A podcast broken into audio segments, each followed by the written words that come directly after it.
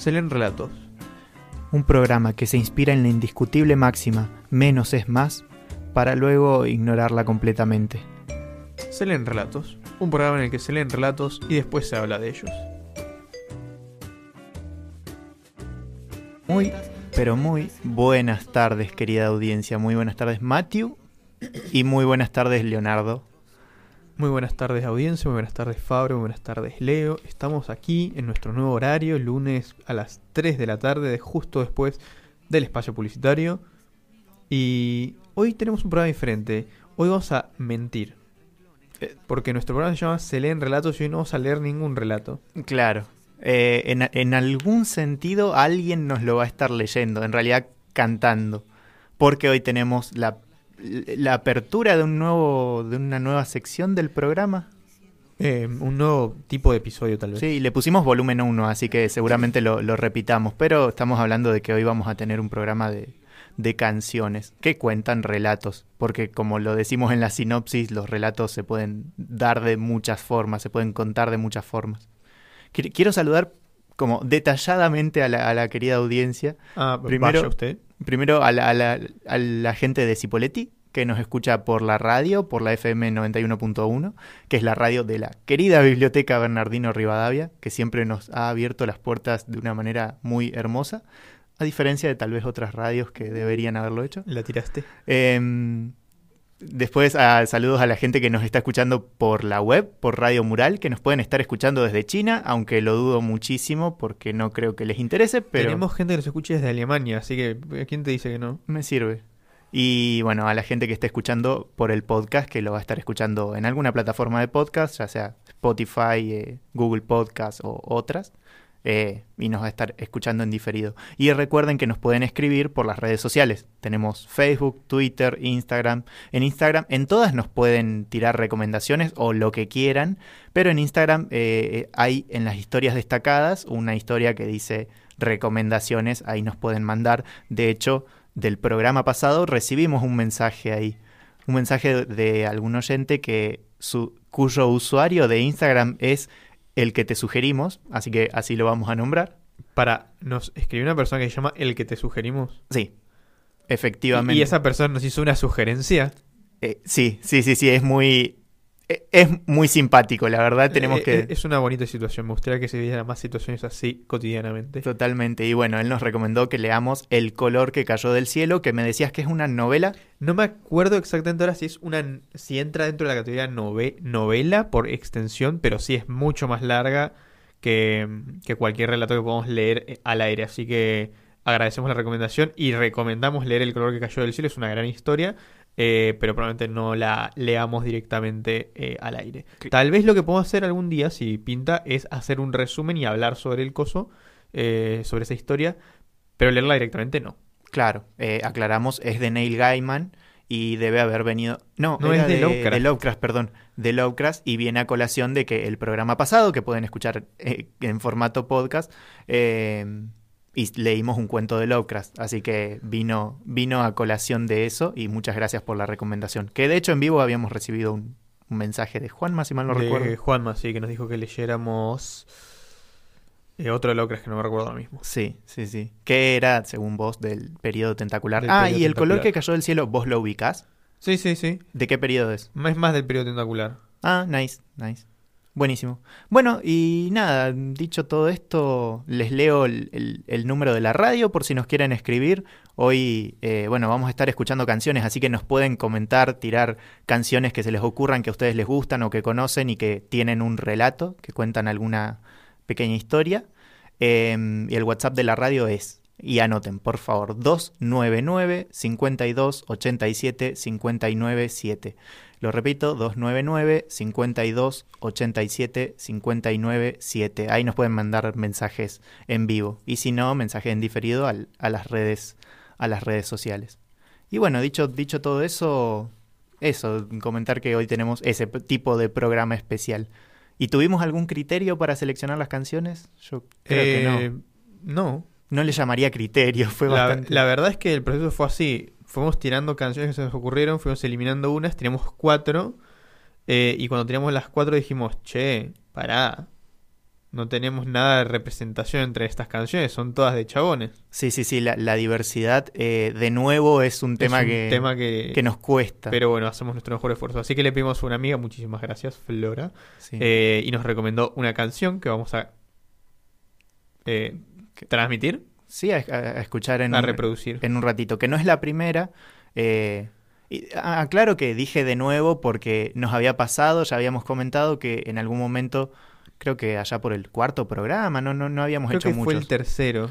Bien, habíamos, nos habíamos dado cuenta de, che, bueno, estamos leyendo a todos chabones, la verdad, busquemos alguna chabona. Y de repente nos quedamos medio en blanco porque no habíamos leído tantas, tantos cuentos de, de personas que no sean varones cis, básicamente. Exactamente. Eh, y bueno, ahí nos encontramos con el cuento de la resucitada, que fue un- un- una muy grata sorpresa. Y la verdad que fue un hitazo, es uno de nuestros programas más escuchados en. Spotify. Es de Emilia Pardo Bazán, es un cuento muy bastante viejo, pero la verdad hermoso, es de una zombie, digámosle así. Pon- sí, ponele que era una zombie. Eh, y bueno, hoy, bueno, em- arrancamos con las canciones y de repente, bueno, nos dimos cuenta de que la mayoría eran de chabones. De hecho, entre las cuatro que tenemos, hay tres que fueron escritas por chabones y una por una, por una mujer.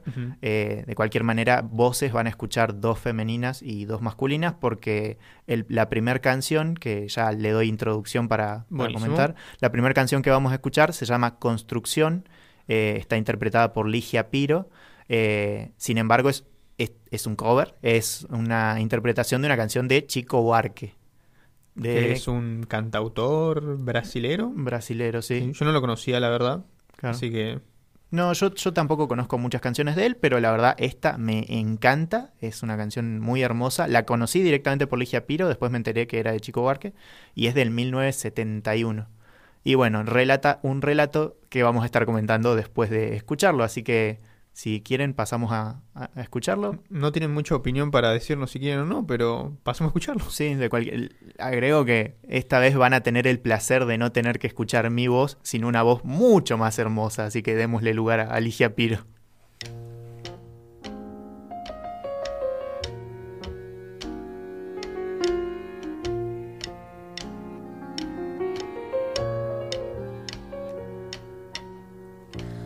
Aquella vez como si fuese última. Besó a su mujer como si fuese última. Y a cada hijo suyo cual si fuese el único. Y atravesó la calle con su paso tímido. Subió a la construcción como si fuese máquina. Alzó en el balcón cuatro paredes sólidas. Ladrillo con ladrillo en un diseño mágico, sus ojos embotados de cemento y lágrimas. Sentóse a descansar como si fuese sábado. Comió su pobre arroz como si fuese un príncipe. Bebió y sollozó como si fuese un náufrago, danzó y se rió como si oyese música. Y tropezó en el cielo con su paso alcohólico. Y flotó por el aire cual si fuese un pájaro. Y terminó en el suelo como un bulto flácido y agonizó en el medio del paseo público. A contramano entorpeciendo el tránsito.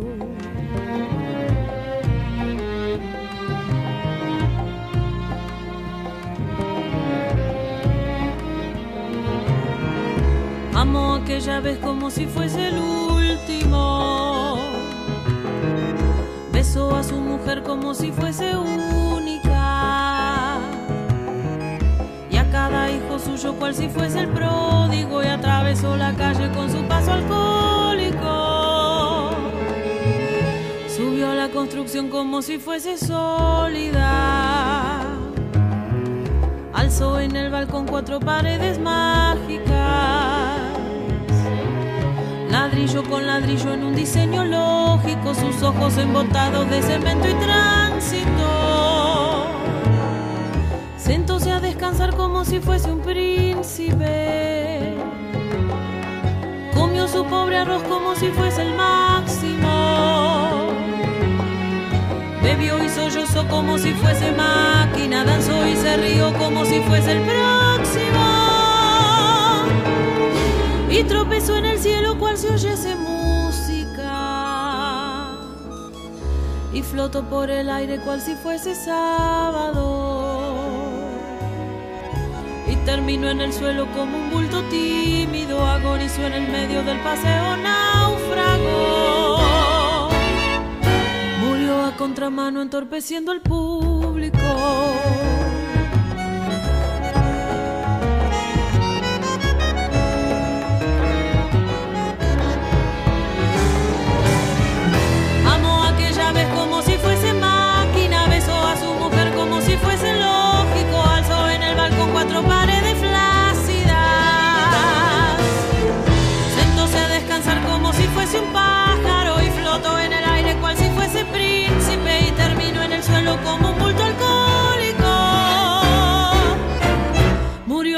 Contramano entorpeciendo el sábado. Se leen relatos. Un programa en el que se leen relatos y después se habla de ellos. O el viejo arte de sacarle el jugo a las piedras. Pues bienvenidos después de escuchar esa hermosa voz y hermosa interpretación. Casi que me da vergüenza que se hayan escuchado nuestras voces ahí, todas indignas después de tremenda musicalización. Sí, sí, además, eh, bueno, esto lo, charlábamos un poco con, Violeta, pero leer una cosa en voz alta, leer un cuento, ya le da una cierta carga emotiva que, que le da un, sentido diferente. Y en la música eso es, pero está a flor de piel, recontra. Así que la verdad para mí Ligia Pirol hizo, pero más que una interpretación, eh, hizo el tema como debía ser. No escuché la versión original, pero está cantado como tendría que estar cantado. Ah, eh, Sí, sí, para mí la- definitivamente. la rompe. Y bueno, ¿qué, ¿qué relata? Esta vez vamos a hacer una pequeña reconstrucción por una cuestión de que se escuchó la canción, por ahí alguien se distrajo un poquito. Y bueno, también el hecho de que la- el formato eh, musical no es tan lineal como el formato eh, en prosa, generalmente, así que Claro, hay una dificultad ahí.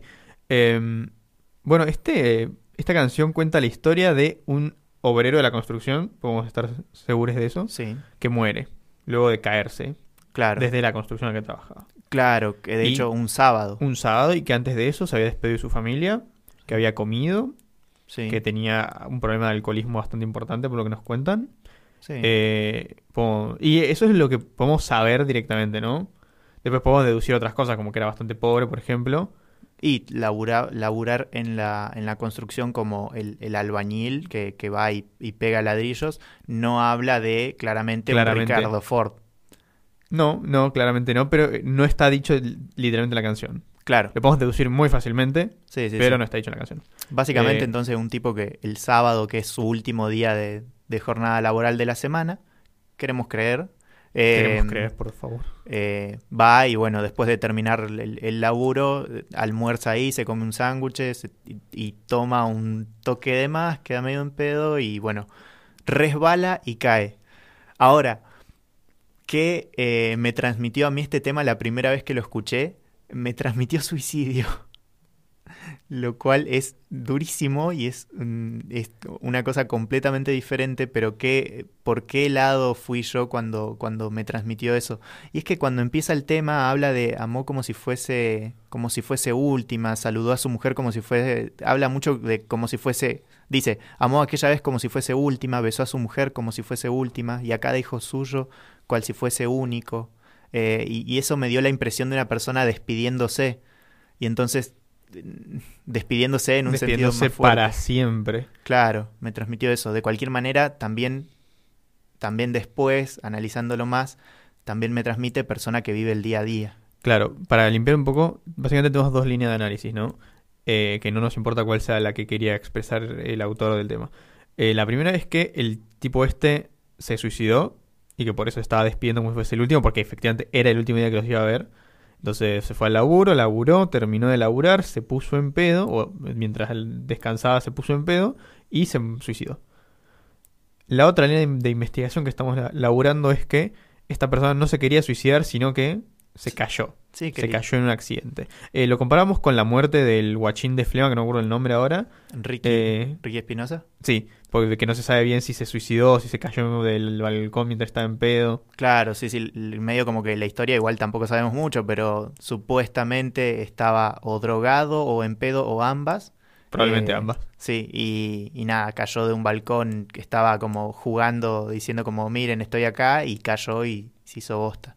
Y eh, también, de nuevo, este análisis de, bueno, lo estaba buscando, jugó con el límite, eh, y eso significa suicidio, o, de verdad se tropezó y él no estaba buscando eso. Y bueno, en este caso de, la construcción va por ahí, ¿no? De cualquier manera, yendo por el lado más literal, pareciera que se resbaló la canción literalmente. Claro, la dice que- dice que se resbaló y se murió. Claro, una, persona también que está en una construcción, imaginamos bastante alto, dice que subió bastante. Eh, un andamio cualquiera, ya con un carte de 10 metros te puede hacer mierda. Claro, habla también de las condiciones de laburo que, que tenía, más allá de que, bueno, él se puso en pedo ahí arriba y etcétera.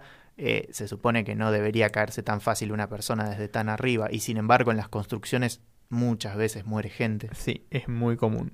De hecho, te contaba que no sé si pasa en Argentina, pero sé que en otros países, en todos los proyectos grandes de construcción, tipo una represa o un edificio muy grande, eh, tenés que poner un estimado de, de fallecidos por accidentes laborales, y si no, no te lo aceptan. Sé que en algunos países existe esa legislación. Durísimo. Eh, y sabemos de historias que son bastante cercanas, que han ocurrido acá en Neuquén, acá en, en Plotier, si mal no recuerdo. sí, sí, sí. Em, es muy duro. Y eso también a mí me hace pensar cómo las, cómo las cosas con las que convivimos, las cosas que... Todo, de hecho, en tanto todo viene de una fábrica o de el laburo de alguien, muchas veces está, está medio cargado con la sangre, a veces en sentido literal, otras veces en sentido de gente dando su vida para que vos puedas tener esa cosa, puedas tener ese edificio hecho, puedas tener esa, no sé, ese micrófono fabricado. Recontra. Eh, paréntesis. Aquí un amigo de la casa nos está diciendo, nos mandó un mensaje y cito. Chico Huarque era re zurdito y tira más para el lado de la crítica de la vida del obrero. Era re marxista si no me equivoco, entonces trabajo enajenado y gilada. Trabajo enajenado es un concepto de, de la filosofía marxista que no tiene sentido que abordemos ahora mismo, pero bueno, va, nos dicen que va por ahí el tema. Sí, y, y bueno, de hecho, Y creo que se nota mucho. totalmente, es que de hecho, si vamos por eh, el lado justamente esto de am- amó a su mujer como si fuese lo última y etcétera, de nuevo yo vuelvo a esta idea de que es una persona que vive al día a día, porque como las personas que trabajan eh, necesitan sí o sí trabajar para tener Claro. el dinero para poder subsistir el día, Mm. el día y después poder ir al otro día a laburar y etcétera.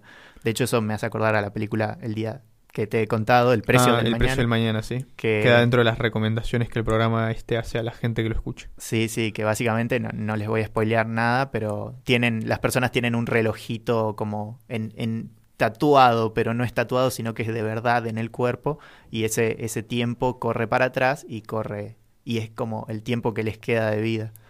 Y también es el dinero. Es una metáfora bastante literal, o sea, bastante como chocante y directa. La cuestión es que una persona que vive el día a día, para su mujer, para sus hijos, es recontra importante, porque la canción da el peso necesario a eso, habla de amó aquella vez como si fuese última, besó a su mujer como si fuese última, pero también después agrega una cosa que a mí me duele muchísimo, que es eh, la parte de murió a contramano entorpeciendo el tránsito. Uy, sí, sí, esta- esa parte me hace much- a- mucho acordar a los letreros que hay en algunas ciudades del mundo donde eh, en las vías del tren piden por favor a la gente que no se suicide para no retrasar los recorridos. Es.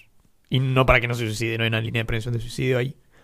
Sí, sí, es, es una banda y, y nada, o sea, es una oración demasiado cargada que justamente está muy cargada por todo lo que se viene construyendo de atrás desde el tema y dice, murió a contramano, o sea, como molestando, entorpeciendo el tránsito. La, mirada de que una persona que falleció la mires como alguien que lo que está haciendo es entorpecer el tránsito, es una mirada muy desde afuera y que lo está mirando como...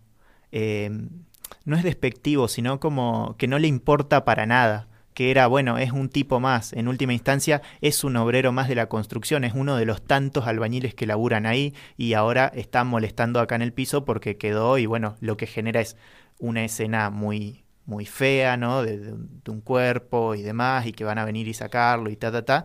Pero eso, es como simplemente la escena horrible y detrás hay una persona que tenía una esposa, que tenía hijos y que de hecho dio su vida para que alguien después viva en ese edificio. Es eh, un, un tema muy fuerte. Y. eh, ah, ¿qué tiene que, tenía que decir? Eh, me nos mandó otro mensaje. Lo lamento por ese momento de que se me atoró el cerebro. eh, que nos dice, nos ofrecen un pedazo de la canción original. Que procederé a leer, disculpen, no tengo pronunciación de portugués. sí, me imagino. Comió feijão y arroz como si fuese un príncipe.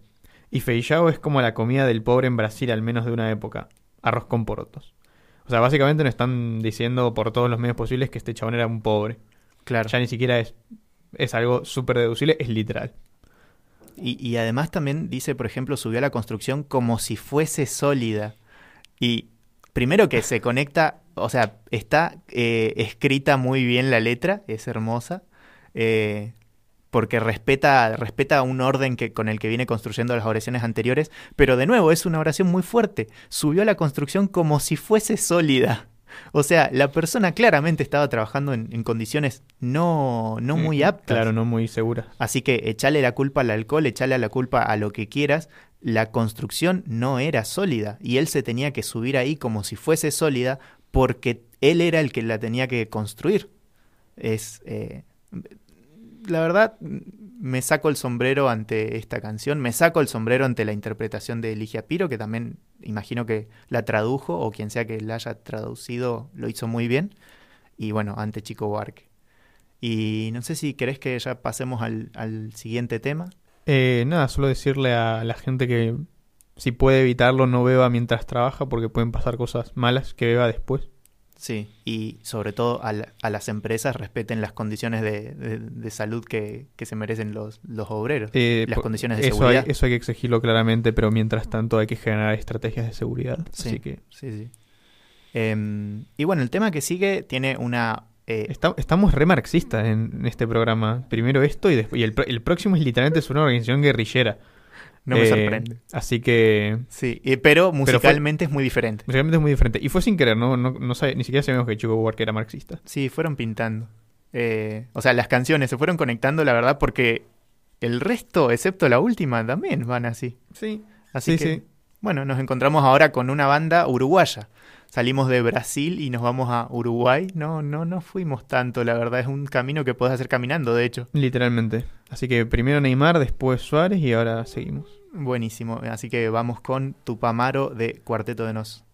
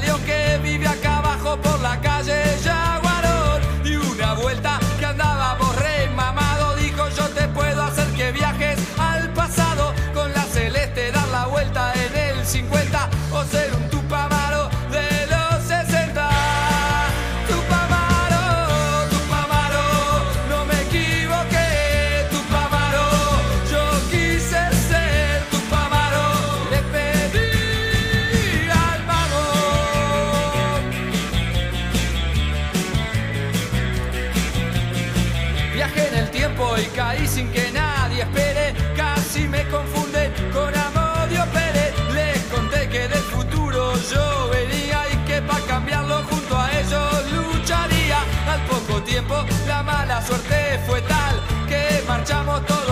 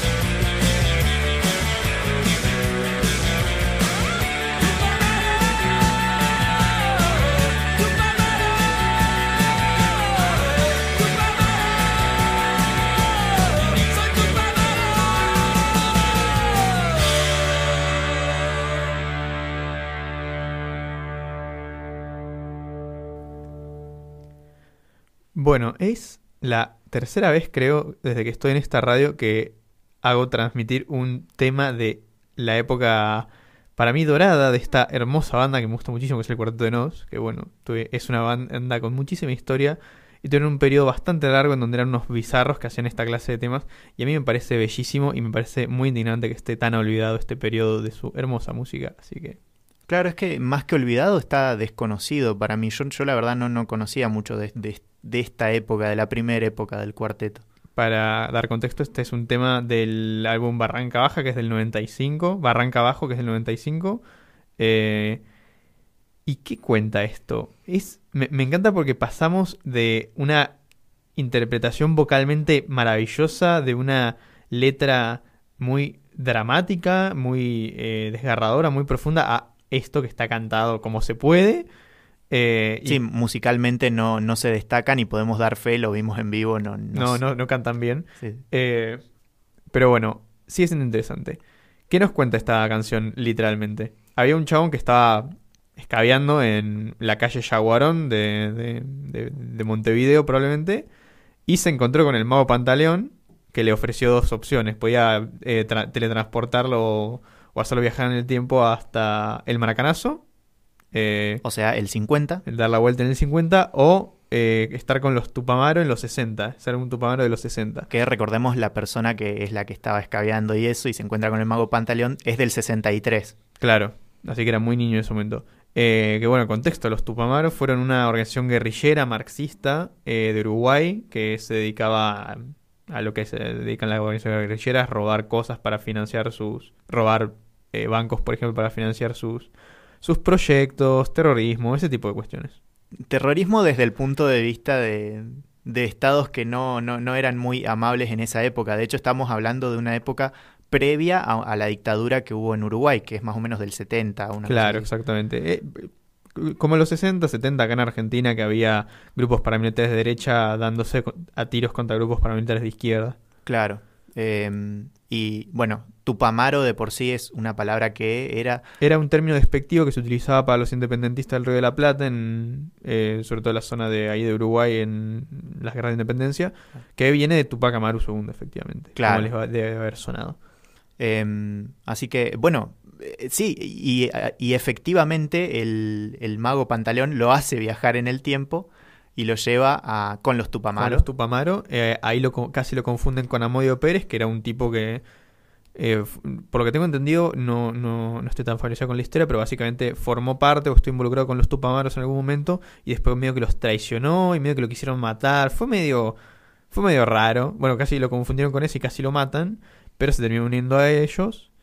Eh, después terminan en Cana, eh, los meten los milicos en Cana. Se, Y se intentan escapar. Bueno, los milicos los torturan en, en la cárcel. Claro, Y- estaban rajando la tortura de los milicos, dice literalmente, eh, y hacen una fuga, que es la, eh, una fuga que sucedió de hecho en Uruguay, fue muy importante, hubo más de 100 eh, fugados, y ahí mientras estaban escapando, ¡pum!, vuelve al presente. Fuga hecha por un túnel.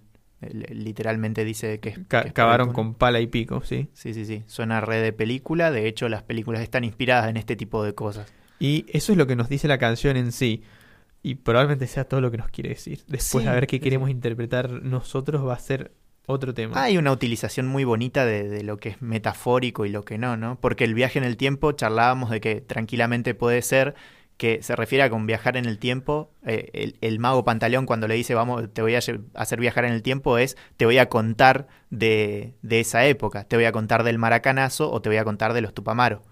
Eh, así que en ese sentido podríamos interpretarlo por ese lado, pero al mismo tiempo literalmente puede haber viajado en el tiempo. Sí, sí, puede, puede, ahí est- están esas dos líneas de interpretación. Yo, honestamente, conociendo cómo trabajar el cuarteto en esta época, creo que simplemente querían hacer una historia sobre un borra- mago borracho que via- mandó a viajar en el tiempo a otro tipo. Claro. Sí, es que para mí ni siquiera son dos líneas, son una sola. O sea, literalmente era un tipo que les contaba sobre el pasado y literalmente viajó Ah, en el tiempo. Sirve, sirve. Eh, y bueno, se encuentra con... Y, y termina medio con esto de le robamos la bandera, le robamos el trapo, porque... Ah, mal. Bueno, la bandera de los 33 es una bandera histórica de Uruguay que desapareció, nadie sabe dónde está. Y el cuarteto no se burlaba diciendo que es el trapo que está dentro del bombo de, de la batería. Claro.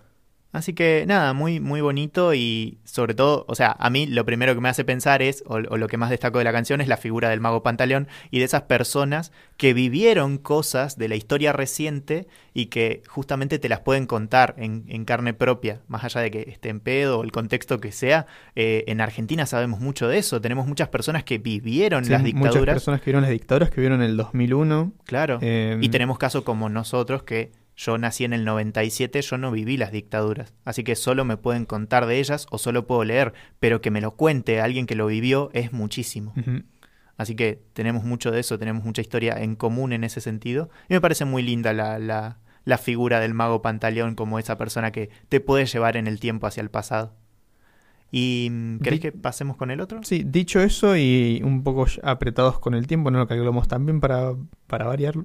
eh, Pasamos al otro tema. Sí, el, otro tema es el que nos recomendó Flora, a quien le agradecemos mucho, que ya le agradeciste, y, eh, y bueno, un poquito de relación con todo esto tiene en realidad. Así que directamente escuchémoslo, se llama Justo de Rosalén. Calla, no remuevas la herida, llora siempre en silencio, no levantes rencores, que este pueblo es tan pequeño, eran otros tiempos. Calla, no remuevas la herida, llora siempre en silencio, no levantes rencores, que este pueblo es tan pequeño, eran otros tiempos. Todos le llamaban justo, justo, de nombre y de acción, el mayor de cinco hermanos, elegante, el más prudente de un pueblito de la Sierra del Segura, sastre y leñador de profesión.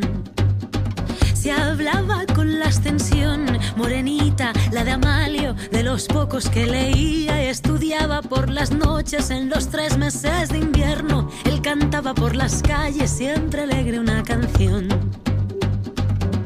Al final del 38 son llamados a la guerra, la generación más joven, la quinta del biberón, se subieron al camión como si fuera una fiesta, pero él fue el único que no volvió. Y ahora yo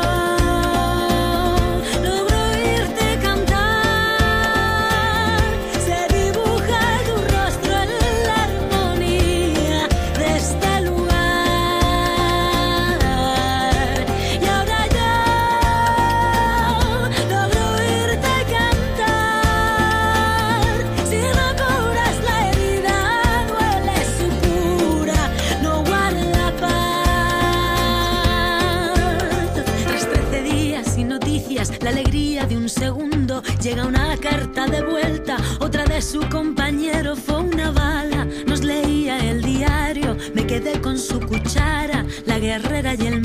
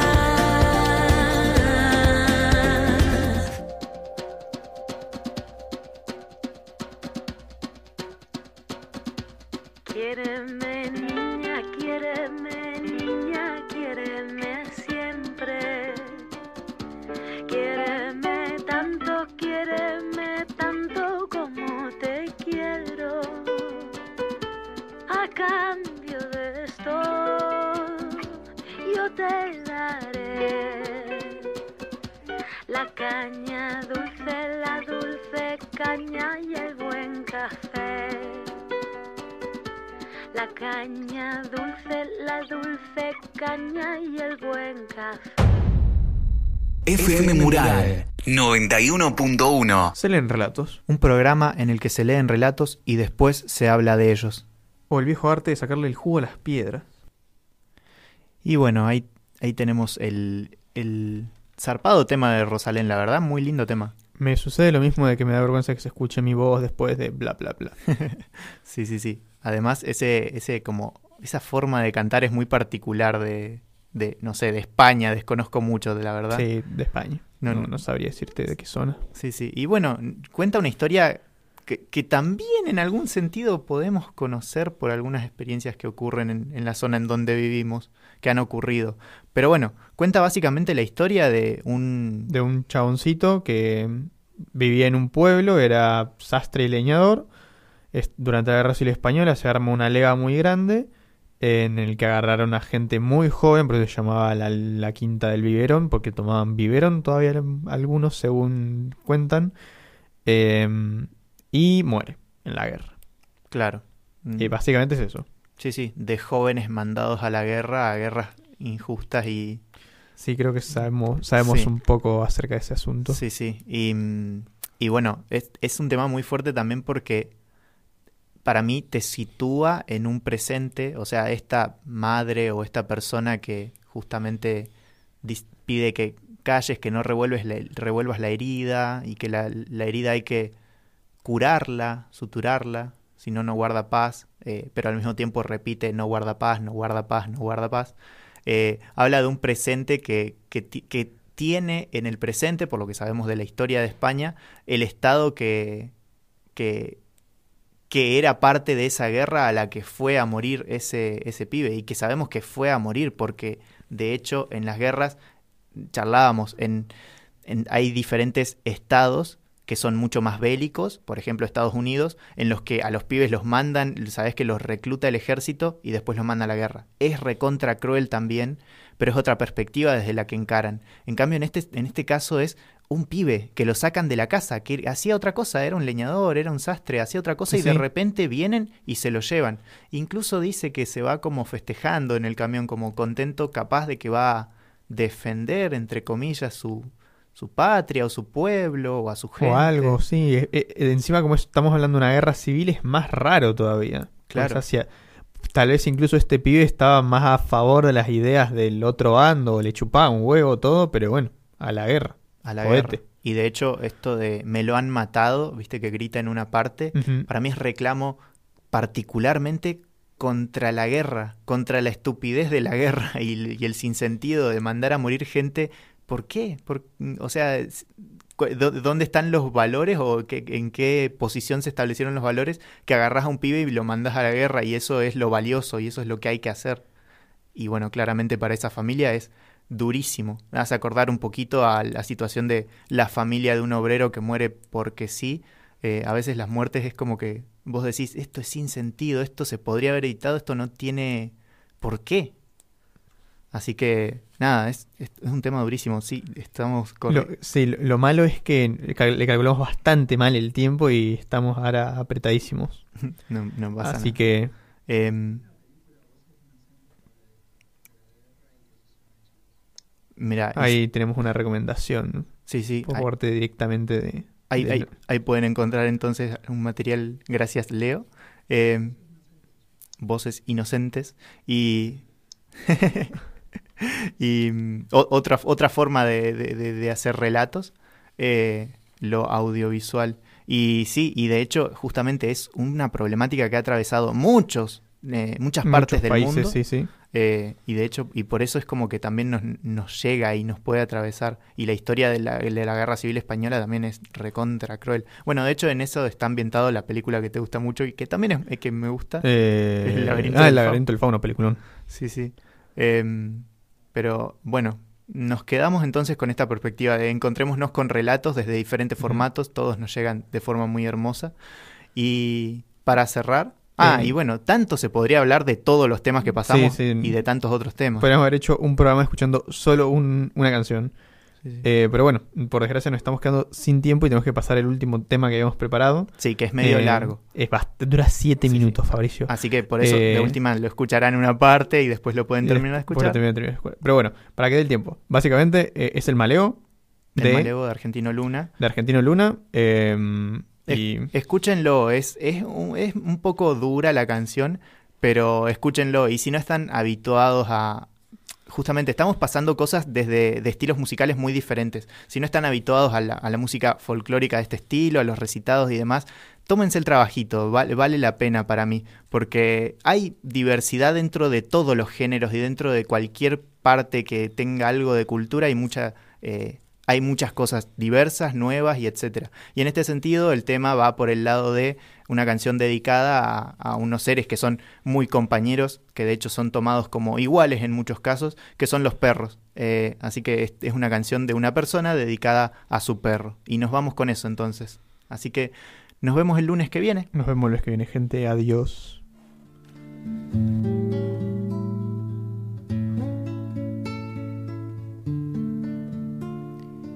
Yo no atrancaba la puerta de mi rancho ni durmiendo. ¿Pa' qué? Si al lado de por malo que fuese el tiempo, la enrejaba de colmillos el coraje de mi perro. Cimarrón medio atigrao, lo hallé perdido en las sierras, boqueando de aguzanao, malo como mangue piedras. Tuve que traerlo enlazado pa' curarle las bicheras. Y ahí se quedó aquerenciado, compañero de horas lerdas. Troteando abajo el estribo, ni calculaba las leguas. Y en donde aflojaba cincha, se echaba a cuidar mis priendas. Eso sí, muy delicado. Manosearlo, ni le cuento. Se ponía de ojo esterabiao y se le erizaba el pelo, con que tenía bien ganado su apelativo, el malevo. Capacitado para el trabajo en campo abierto. Había que verlo al mentao trajinando en un rodeo. De ser cristiano, clavao. Era doctor ese perro. Yo echar tropilla al corral. Le chiflaba entre los dedos y embretao en el chiflido me los traía clina al viento y era un abrojo prendido a los garrones del trueno. Una vez, bandeando tropa, con mucha agua en el río Negro, caí quebrado de un apretón entre un remolino de cuernos y me ganó la mollera, la oscuridad y el silencio. Cuando volví a abrir los ojos, cruzaba una nube el cielo. Gemidos y lambetazos llegaban como de lejos. De repente comprendí. Medio me senté en el suelo para entregarle las gracias, hermano. De esta te quedo debiendo. No me halla ni el pan bendito si no me sacás, malevo. Y una inmensa gratitud se me atracó en el garguero. Bueno, la cosa pasó. Yo entré pa'l casamiento, hice el horno, la cocina, mi rancho estiró un alero y en su chúcara clinera charqueó el arroyo y el rezo. A los dos años gateaba mi gurí sobre un pelego, o andaba por el guardapatio, prendido a la cruz del perro, ah, porque él me le sacó las cosquillas al maleo. Lo habrá tomado por cachorro, de su cría el pendenciero. Le soportaba imprudencias, se priestaba para sus juegos y ande amenazaba a caerse, se le echaba bajo el cuerpo. La cosa fue tan de golpe que hasta me parece cuento. Fue después de un mediodía, como pa' fines de enero. Yo me había echado en el catre para descabezar un sueño. La patrona trajinaba proseando con el borrego. Y un redepente aquel grito como de terror, ¡Rosendo! Y ya me pelé pa'l patio, manoteando un caronero. Ella estaba contra el horno, tartamudeando en silencio. Tenía el guricito alzado, tembloroso contra el pecho y avanzando agazapao como una fiera, mi perro. Enseñaba unos colmillos como puñales. Los pelos se le habían puesto de un modo que costaba conocerlo. Y en la brasa de sus ojos se habían quemado los recuerdos. De un salto me le puse enfrente. Le pegué el grito, ¡Malevo! le vi soltar una baba. Está rabioso, Rosendo. No te me acerques, hermano. No te me acerques, hermano. Echa para atrás. Echa para atrás, fuera, perro. De repente me saltó. La diepa un costado el cuerpo y sentí como que la mano le topaba contra el pecho. Y cayó casi sin ruido, como una jerga en el suelo. Cuando lo miré, los ojos se le habían puesto muy buenos, como dándome las gracias. Se le acortaba el resuello, se arrastró, lamió mis